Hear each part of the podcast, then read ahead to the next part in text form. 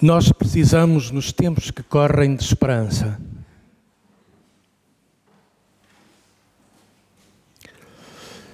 Reina no mundo algum desânimo, para não dizer desolação. E nós também, pelo, pelo cansaço, pelo desgaste da vida, também podemos ir perdendo as nossas ilusões, os nossos sonhos, e a nossa esperança também se vai diluindo. E o Advento é este tempo lindo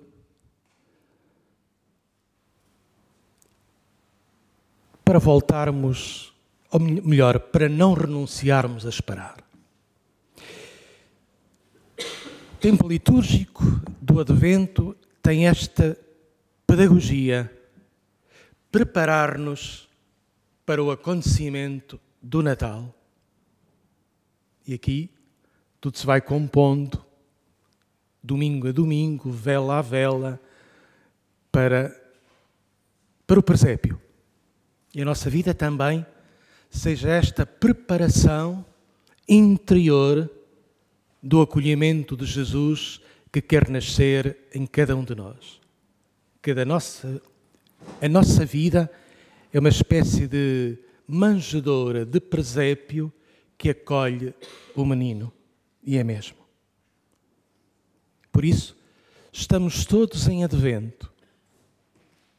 Está o mundo apesar de todos estes conflitos tremendos e do desejo de paz ser cada vez mais complicado e adiado. Está a Igreja porque acredita que o Senhor está presente e que o Senhor virá. E nós cotidianamente rezamos: Venha o teu reino. Venha. E temos este tempo de advento hoje segundo domingo que nos apresenta a figura de um selvagem, que é João Batista. Um selvagem que não faz compromissos nem com o poder político, nem com o poder religioso, nem com a vida urbana. É o homem da radicalidade das periferias.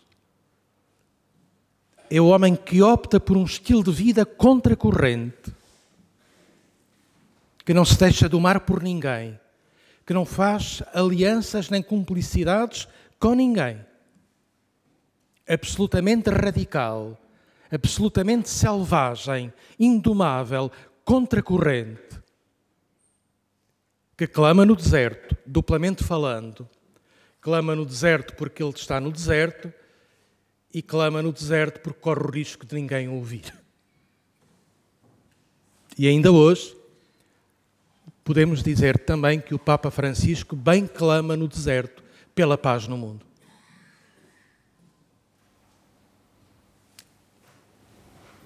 Precisamos de homens e mulheres profetas nos tempos que correm, que gritem contra a corrente, que seja uma espécie de João Batista, que alerte as nossas consciências para a radicalidade do mal e para a possibilidade de mudança das nossas atitudes. Era o apelo de João Batista. E toda a gente, ou uma grande parte da Judeia, corria a ele para mergulhar no Rio Jordão pelas suas mãos e era sinal de querer mudar de vida através do banho da regeneração.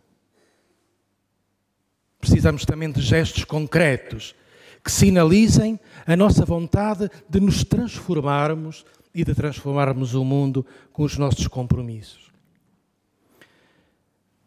Não sei se nós nos atrevíamos a viver o estilo de João. Se calhar também é um estilo quase absurdo. Pela loucura com que ele viveu, com que ele vestia, quase um estilo primitivo, pelos de animais, o homem das cavernas. Um estilo de radicalidade, uh, gafanhotos e mel selvagem, não sei que dieta é esta mas, por, mas não era gourmet de certeza. Era, era a alimentação possível no deserto. era a alimentação possível no deserto. Mas este homem sabe quem é. Sabe quem é. Não fala por conta própria. Está a um serviço de um outro que, irá, que virá depois dele. Ele sabe quem é. Eu não sou digno de desatar a correia das suas sandálias. Virá depois de mim quem é maior do que eu. Eu estou ao serviço desse Senhor. Isto é tão belo e tão profundo. Nós empenharmos por inteiro num projeto de vida, num projeto de vida cristã, e ao mesmo tempo sabermos que o projeto não é nosso, não somos donos desse projeto. Estamos todos, estamos todas ao serviço de Cristo. Como João Batista. Estamos hoje profundamente em comunhão com os nossos irmãos cristãos da Palestina, destes territórios por onde João Batista pregava, os desertos, que não são tão desertos quanto isso, são desertos habitados. Antes, com aldeias de beduínos, pastores itinerantes que transportavam o gado de uns lugares para os outros estes povos típicos do deserto de Judá. Temos conosco o Nicolas, Nicolas Agobar, que é um cristão católico palestiniano. Ele revive e reside em Belém com a sua família. A família dedica-se ao artesanato a partir da madeira de oliveira, tem ali uma exposição de presépios e de outras peças de artesanato feitas pela sua família. Com a guerra, não há peregrinações. Como não há peregrinações, não, vêm, não vão irmãos da Europa ou de outros lugares a Belém e aquelas famílias não vendem artesanato e estão, precisamente, nestas situações de guerra em dificuldade.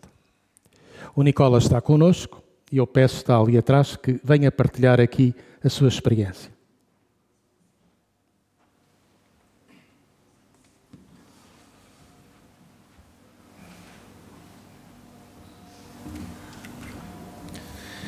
Bom dia a todos. Senhor Padre Antônio, muito obrigado por dar-me a oportunidade de expressar um pouco a situação da realidade das coisas da Terra Santa e da importância da presença dos peregrinos na Terra de Jesus. Meu nome é Nicolau, ou Nicolas, sou cristão católico da Sé Belém. Faço parte da minoria cristã, quase 2% de 4 milhões. A maioria dos cristãos que ficaram em Belém vivem dos peregrinos. Dois mil anos de perseguição, conflitos, guerras, fez que o cristão saia fora dos países. Hoje em dia, muitos são refugiados, muitos são estrangeiros em outras terras. Então, Belém vive do turismo. A única fonte que temos é a presença dos peregrinos que vêm visitar a Basílica da Natividade, o lugar do nascimento de Jesus, o nascimento do Príncipe da Paz. O nome bíblico da cidade é Bethlehem, que significa casa do pão. Só porque são das guerras, os conflitos, agora não tem nem pão nem paz. Então, o Papa Francisco, em 2014, veio a Belém foi junto ao muro que faz a divisão entre Israel e a Palestina, que são quase 700 quilômetros de muro, e falou que tem que haver nesse mundo pontes e não muros, porque hoje em dia em vários países do mundo tem um muro. Na homilia ele deu mensagem aos cristãos e falou, peço a vocês não abandonarem a Terra Santa, vocês são a sal e a pedra viva, se vocês vão embora, os lugares santos vão se perder. A ideia do Papa, não queremos que a Igreja da Natividade do San Sepulcro, da Anunciação, Getsemane ou as outras igrejas, sejam mesquitas, museus ou pedras mortas. Falo isso porque muitos peregrinos antes da guerra tinham medo de ir à Terra Santa, achavam que é perigoso.